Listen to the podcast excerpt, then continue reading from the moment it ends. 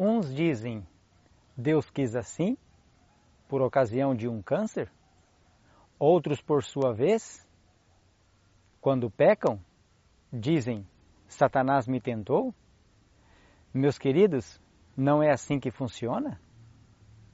Nós temos a liberdade de escolha.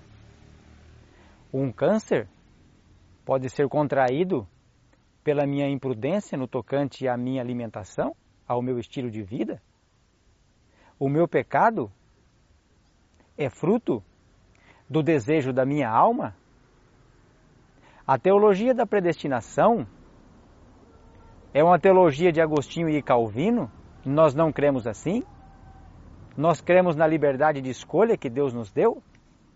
No, no livro Educação, na página 17, nos é dito: cada ser humano criado à imagem de Deus é dotado de certa faculdade própria do Criador, a individualidade, faculdade esta de pensar e agir. Por sua vez, no livro de Apocalipse, no capítulo 3, no verso 20, nos é dito: Eis que estou à porta e bato.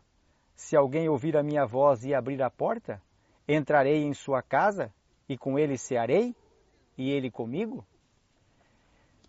Amigo, nós temos o poder da escolha? Não cremos em predestinação? Que Deus te abençoe nas suas escolhas.